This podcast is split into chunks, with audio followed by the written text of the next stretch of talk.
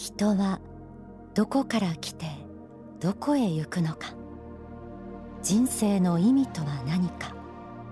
世界の在り方とは。誰もがどこかで出会うこれらの疑問。その答えを求めてさまざまな科学学問哲学思想が発達してきました。宗教は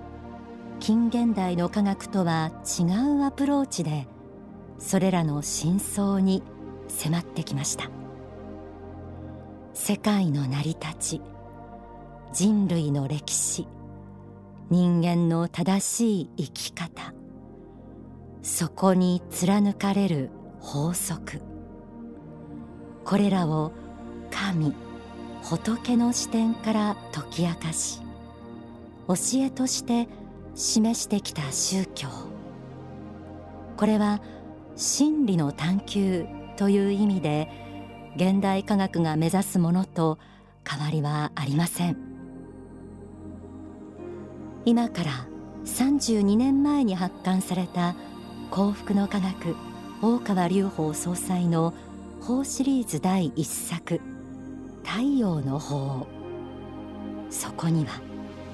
人類の創造地球宇宙の創生全宇宙を滑る根本物の思いに至るまで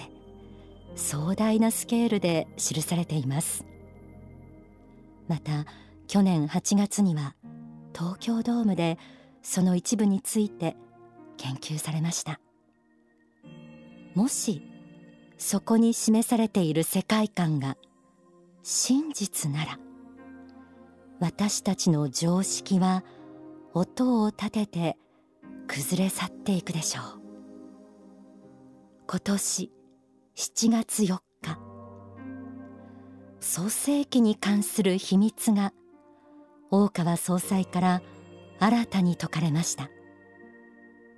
本会場の埼玉スーパーアリーナと世界3500カ所の中継会場を結んで行われた祭典での講演。宇宙時代の幕開けです。放送1400回を迎えた天使のモーニングコール。8月はこの時のお話を3週にわたって特集します。根本物の立場から明かされる人類の秘密です。この視点を知ることで改めて世界や自分自身を見つめる目を養ってください。2018年大川隆法総裁ご生誕祭法話宇宙時代の幕開け。ではまず冒頭からお届けします。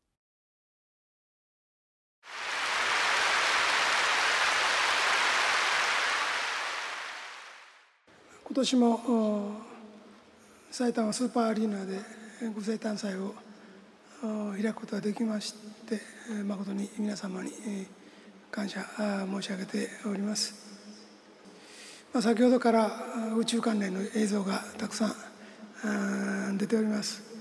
えー、もちろん宇宙について関心のない方宇宙人や UFO なんか関心のない方信じてない方、まあ、いらっしゃると思いますけどまあ今日ここにいる間は諦めて、えー、少しはあの聞いて帰ろうかなと。せっかく来たんだからちょっとぐらい聞いて帰ろうかなと。まあ、いう気持ちになってくだされば、えー、幸いです。民主主義は多様な言論によって成り立っております。いろんな表現の自由によって成り立っております。だから一見、えーまあ、政府見解とか常識とかいうものにくくられないものも数多く出てきますけれどもそういう自由を認めることによってまた未来に新しい選択肢が生まれてくるものだと思っております。だから私の方としてもこうした宇宙の方を解くことは大変リスクの多いことだと思っております、えー、今回話をするにあたりまして、えー、一般書店でえ売っております宇宙人 UFO ものに関する私の本もさらっと見返してみたんでございますが結構な量が出ておりまして驚きました。まさかこんなに出してるとは思わなくて。外に出してないもの内部出版で出してるものはさらにそれ以上ございました。いつの間にこんなに出したのかと思うほどです、え私の気持ちとしては年のうち23回ぐらい宇宙の話もしているかなぐらいの、まあ、そのぐらいの気持ちでいたんですけれども、まあ、これだけ出ているというので、まあ、少し驚きました、まあ、内容的に見ればもしその内容を信じることができるというのであればですけれどもアメリカの NASA とかハリウッドとかが持ってない情報まで幸福の科学は持っているということになります。その内容がどういうものであるかということを、まあ、本だけでは分かりかねるものもありましょうから映画などによってより多くの方々に分かっていただけるように制作していく努力を今後も試みていきたいというふうに考えております。とにかく、まあ、日本では世界一というものはそんなに多くはないんですけれども意外に UFO 後進国とまあ言ってた日本ですけれども幸福の科学が現れていつの間にか最先進国に今なっております。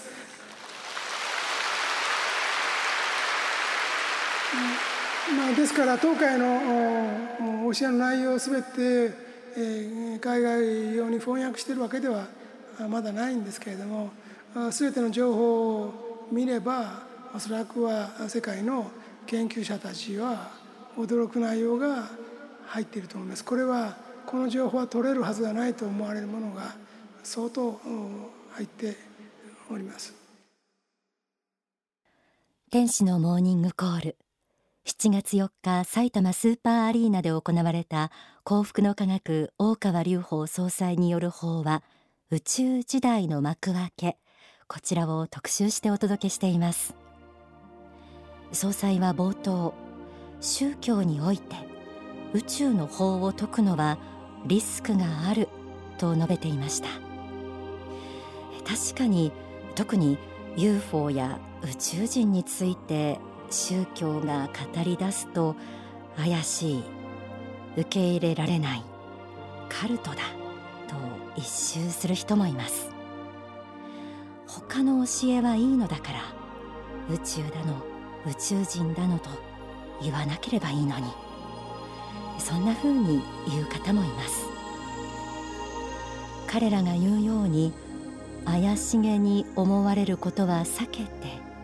みんなが受け入れられることだけを発信した方が無難のようにも思えます。大川総裁はそうした声があることを十分に分かった上でこう続けました。お聞きください。こうしたあの世の世界も信じられない。人間が魂が本質であることも信じられない。それから神様仏様は信じられない。こういうことはまあ数多くいるわけですけどももう一つ信じられないと言っている人が多いのが UFO とか宇宙人とかいうジャンルですねただ必ずしもこれは一緒ではありません UFO や宇宙人に関しましてはこの的に有物論と言われる人でも信じてる人はいらっしゃるんですね。これが違いです。まあほぼあのあの世とか霊とかを信じる人は UFO とかも信じやすい傾向があることは事実ではああるんですけれども霊は信じられないけれども、まあ、UFO はありえるとか宇宙人はありえるっていう方もいらっしゃいます。それはそうです。宇宙にはこの天の川銀河以外に何千個もの銀河が数多く展開していますから地球と同じようなコンディション環境を持っている星が一つもないって信じる方が、まあ、無理といえば無理だと思うんです。やっぱり地球ぐらいの環境がある星はそれぞれの銀河にいくつかはおそらくはあるだろうというふうに思えると思うんですね。そうであるならば、えー、地球人、えー、同様の高度の知性を持った存在もまたはるかなる宇宙には住んでいるかもしれないと、ま、考える方はいらっしゃいます現代科学では地球以外の星に人間と同じような高度な知性を持つ存在が住んでいるという事実は確認されていません。しかし広大無辺な宇宙の中でその可能性自体は否定することはできません。日本ではオカルトの世界の話にされがちですが世界各地で UFO を見たという人その撮影に挑んでいる人宇宙人とのコンタクトがあったと証言する人もたくさんいます。今は CG なども発達しているためその真偽を確かめるのは難しい状況ですが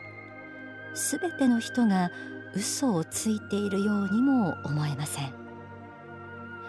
大川総裁はアメリカで数多く報告されているアブダクションという事例にまで言及して宗教の立場から次のように説きました。アメリカではそうしたエイリアンによる拉致ですねアブダクション、うん、されてその間の記憶が失われて本人は忘れているけども睡眠障害が起きたりですね記憶の障害があったり時々体の変調があったりして調べてみるとどうもそうした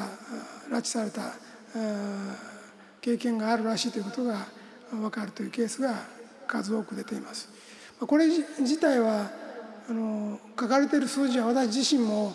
ちょっと信じられないぐらい多いんですけども相当の数の人が、え、経験はなされているのではないかと思います。幸福の科学を明かしているのは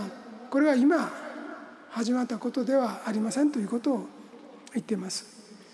地球での生命の創造ということもなされました。その中で地球人としてふさわしい地球の生命の創造要するに地球人の創造もなされたことが書かれていますし映像にも現れております。地球人としては皆様方の遠い昔には先輩として作られた存在はございます。しかしながらそれが全てでないということもまた同時に語っています。他の銀河からあるいは他の惑星から地球に呼び寄せた人たちが数多くいたということを書いてあります。この年数はかなり大きくて、えー、数億年前まで遡って、えー、書いてありますので、まあ、ちょっとスケールは大きすぎるのは大きすぎるんですけれども結論的に言えば私の言っていることは地球に恐竜が徘徊していた頃人類はすでに存在していた。地球で作られた人類も存在していたが宇宙から地球に生命生命が維持できる条件を改善させて住めるようにして住んだ方々もいたということを述べています。幸福の科学では地球以外の星に住む生命体と人類との交流は実は太古の昔からあった。という世界観が説かれています。これはほとんどの宗教が教義として持つ創世記に関係している部分ですが冒頭にもご紹介した聖典太陽の法では人類は神がこの地球で創造したものもあるが他の惑星から呼び寄せ地球に帰化したものもいる。ということも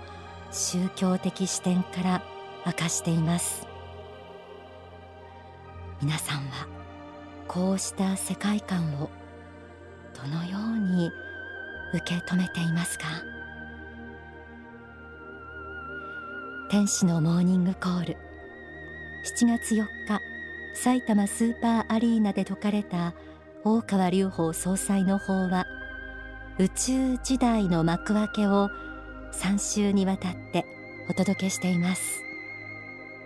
来週はその2回目となります。仏法真理が語る部族や宗教が異なる理由。こちらについての内容です。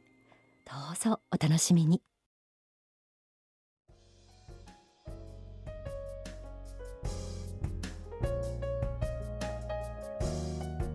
法は宇宙時代の幕開けを特集している天使のモーニングコールこの時間は2014年5月の心の指針を改めてご紹介します。タイトルは大宇宙の神秘です。では朗読します。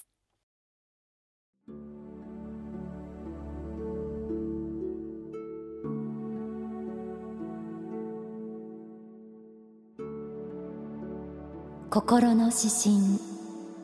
大宇宙の神秘。見上ぐれば夜空には神秘の光が点滅している。まるで宝石箱を神の手で開けそのままばらまいたかのようである。無数に近い星雲とそれぞれの太陽系の中に数多くのメシアたちが存在して宇宙人類たちを導いている。一体どんな神々がいてどんな生命体を創造しかつ何を教えているのだろうか。ある星での正義は地球での正義と同じだろうか。どの星にも男性と女性がいるのだろうか。ましてや遠い遠い昔に遥かなる惑星からスターピープルたちがやってきてこの地球に移り住んだなんて信じられようか。すべてが神話のように感じられる中で私の中の五世がイエスイエスと言い続けている。大宇宙の神秘は確かにあると。地球以外の星に住むスターピープルたち。地球とは違った環境異なる言語異なる価値観のもと独自の文化を作り生きている。男や女もしかしたらそれ以外の性別もあってどんなことに関心を持ちどんな悩みを持っているのか。そしてそれらの存在は人類がこれから初めて出会うのではなくかつて共に暮らしていた仲間たちであったとしたら。科学的探求心がある人なら世界の不思議に関して全ての可能性を否定はしないはずです。神秘の世界にはロマンが伴います。宇宙に思いを馳せると日常の悩みがなんだかちっぽけなものにも思えてきます。また宇宙から見た地球という視点をみんなが持つことができたなら民族や宗教の違いによる争いも